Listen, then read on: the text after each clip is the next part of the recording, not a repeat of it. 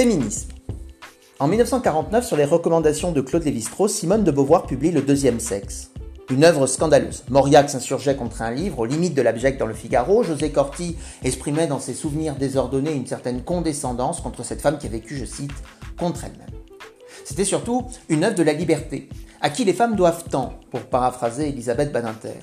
L'œuvre est profondément marquée par l'existentialisme, avec pour une morale de l'ambiguïté, Simone de Beauvoir apporte une contribution remarquable au mouvement philosophique. Le texte, fondé sur la citation de Montaigne, Il faut apprendre à bâtir la mort, invite à quitter les déterminismes de la naissance afin de tendre vers l'émancipation. Le deuxième tome du deuxième sexe commence par une phrase qui l'asserte On ne naît pas femme, on le devient. Toute donnée biologique, historique, mythico-religieuse utilisée pour contrarier ce constat relève inévitablement d'une discipline imposée sur les femmes depuis plusieurs millénaires. La grande contribution de Simone de Beauvoir au mouvement féministe tient dans le fait d'avoir montré que tout discours fondé sur la nature relevait de représentations culturelles qui conditionnaient l'éternel féminin. L'éternel féminin rend compte d'une dimension intemporelle de la condition des femmes. Pour Simone de Beauvoir, il s'agit d'une aliénation. Les femmes sont regardées et considérées non pas pour elles-mêmes, mais selon des modèles, la jeune fille, la prostituée, la mère, qui les rangent socialement. Elle révèle la dichotomie qui existe entre les mythes, les représentations accolées aux femmes, et les faits, les femmes comme êtres humains. Le problème réside dans cet écart entre théorie et pratique, représentation et réalité, intemporelle et temporelle. Comment être libre? Dans une société qui vous assigne dès votre naissance une place sociale déterminée Comme l'écrit Simone de Beauvoir, je cite, ce qui est certain, c'est qu'aujourd'hui, il est très difficile aux femmes d'assumer à la fois leurs conditions d'individu autonome et leur destin féminin. C'est là la source de ces maladresses qui les font parfois considérer comme des sexes perdus. Alors, qui exerce cette aliénation? La civilisation, qui privilégie un sexe au détriment S'il y a deuxième sexe, c'est qu'il y a premier sexe, celui qui concentre le pouvoir depuis l'Antiquité, pouvoir renforcé par le catholicisme, maintenu par la société bourgeoise du XIXe siècle, fondée sur le mariage d'intérêt, le sexe masculin. Au fond, Simone de Beauvoir raconte le récit d'une querelle des sexes.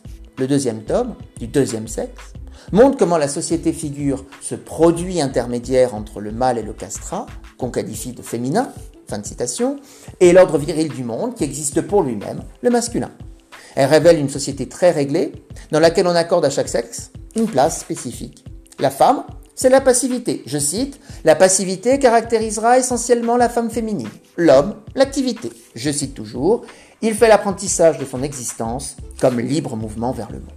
Dans cette configuration, la femme est tournée vers l'extérieur. Elle doit être un objet joli, agréable, doux, conforme au modèle de la poupée. Dès le début se pose pour la femme la question du corps et de sa discipline les règles, la masturbation, les lectures. Tout cela est fortement contrôlé par la famille et réprimé par l'éducation. La jeune fille est prise entre la pesanteur et la grâce, le poids du conditionnement social et le désir d'émancipation. Pour les hommes, la question ne se pose pas puisqu'aucune contrainte ne restreint son désir. Le mariage, la prostitution, la place économique qu'il occupe lui assure la liberté de désirer quiconque, de posséder, de soumettre. C'est à partir du corps masculin, du désir masculin, que se fonde la norme sociale.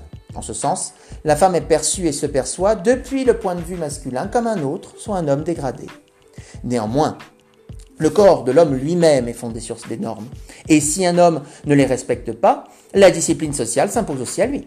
Les travaux de Bourdieu sur la domination masculine confirment cela. Je cite le privilège masculin est aussi un piège, et il trouve sa contrepartie dans la tension et la contention permanente, parfois poussée jusqu'à l'absurde, qu'impose à chaque homme le devoir d'affirmer en toutes circonstances sa virilité.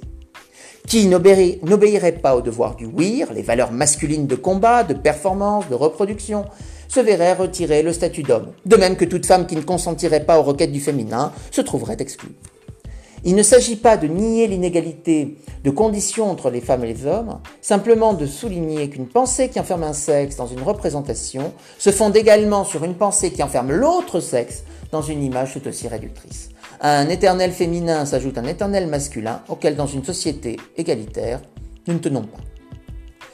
Simone de Beauvoir défendait une conception de la liberté, elle invitait aussi bien les hommes que les femmes à se départir des charges qui pesaient sur eux afin de bâtir leur propre existence. Sa pensée est-elle dépassée? Pas le moins du monde. Simone de Beauvoir nous invitait à veiller sur les droits obtenus par les femmes ces 40 dernières années, car elle savait que toute liberté dans une démocratie pouvait être révisée au point de s'éteindre. La première des libertés à défendre, c'est celle de s'habiller comme on le souhaite et d'aimer qui l'on souhaite. Cela peut sembler étonnant, pourtant, des commentaires continuent à justifier des viols en raison de la tenue portée par une femme. Elles sont violées, je cite, hein, parce qu'elles s'habillent comme des putes. Le rapport de causalité est intéressant parce qu'il révèle des présupposés sociaux et culturels analysés par Simone de Beauvoir. Premièrement, le corps des femmes est un objet sur lequel pèse un contrôle social. Deuxièmement, la vision des hommes. Les hommes ne sont que des prédateurs qui ne contrôlent pas leurs désirs, vision très réductrice de l'homme et du désir masculin. Troisièmement, l'impunité masculine. Les femmes ont la charge du désir et les hommes incapables de penser autrement que par instinct sont déresponsabilisés. C'est ce que l'on pourrait appeler la pensée d'Ève. Le péché du désir incombe toujours aux femmes. Comme le souligne Simone de Beauvoir, cela est dû à des, rôles sexuels très codifiés. Je cite, La civilisation patriarcale a voué la femme à la chasteté, on reconnaît le droit plus ou moins vertement du mal à assouvir ses désirs sexuels, tandis que la femme est confinée dans le mariage. Pour elle, l'acte de chair, s'il n'est pas sanctifié par le code, par le sacrement, est une faute, une chute, une défaite, une faiblesse. Une femme doit être chaste ou ne doit pas être. User de sa liberté pour une femme, celle de s'habiller d'aimer qui elle souhaite, revient au fond à éprouver les limites de la liberté. Un homme ne fait pas souvent l'expérience, du moins pas à cette fréquence, en sortant dans la rue, du harcèlement ou de l'agression causée pour un simple vêtement porté. En ce sens, le corps des femmes reste, et c'est inquiétant, un enjeu politique. La deuxième liberté, et au fond c'est un principe constitutionnel, c'est celle de critiquer les institutions quand celles-ci sont considérées comme injustes ou quand elles dysfonctionnent. Lors du mouvement Aïwaz, le mot répété était pas de vengeance sur les réseaux sociaux. Et c'était un conseil salvateur pour les victimes qui évitaient ainsi une condamnation pour diffamation, mais aussi pour la défense et leurs familles qui pouvaient préparer tranquillement leur argumentaire. C'était une manière de protéger le droit de chacun dans un procès. Les ennuis commencent quand la justice se contente d'inviter des victimes à porter plainte alors qu'elle sait très bien que la procédure dans ces affaires est défaillante. En 2019, 76% des enquêtes ont été classées sans suite. Y a-t-il 76% de plaignants qui mentent dans ce pays? Je ne le pense pas. La procédure est obsolète, les moyens pour obtenir les preuves difficiles, la pression sociale sur les victimes accablantes, et pour ceux qui en doutent, le documentaire consacré par Arte sur ce sujet est édifiant. Alors, il est sûr que la justice ne doit pas se rendre en dehors du tribunal. Mais il est indispensable que des responsables de l'appareil pénal agissent pour rendre la procédure plus efficace. Il est également essentiel que des plaignants puissent critiquer notre justice sans qu'ils soient considérés comme des ayatollahs ou des folasses pour autant. C'est parce que la justice ne fonctionne pas ou pas bien que l'intimidation, la rumeur et la vengeance s'étendent au point de menacer les règles de l'état de droit. La justice ne se rend pas dans la rue, mais c'est à la rue que revient le droit par la manifestation de critiquer les institutions. Sans la rue, sans la presse, sans la contestation du MLF, aurait-on connu une société plus égalitaire et par conséquent plus libre? J'en doute. Le deuxième sexe résume à la perfection le projet du féminisme, une pensée de l'émancipation. Josiane Savigno le définit à la perfection dans son portrait L'aventure d'être soi, publié dans le hors-série du Monde, qui était consacré à Simone de Beauvoir un acharnement à penser et à construire sa liberté.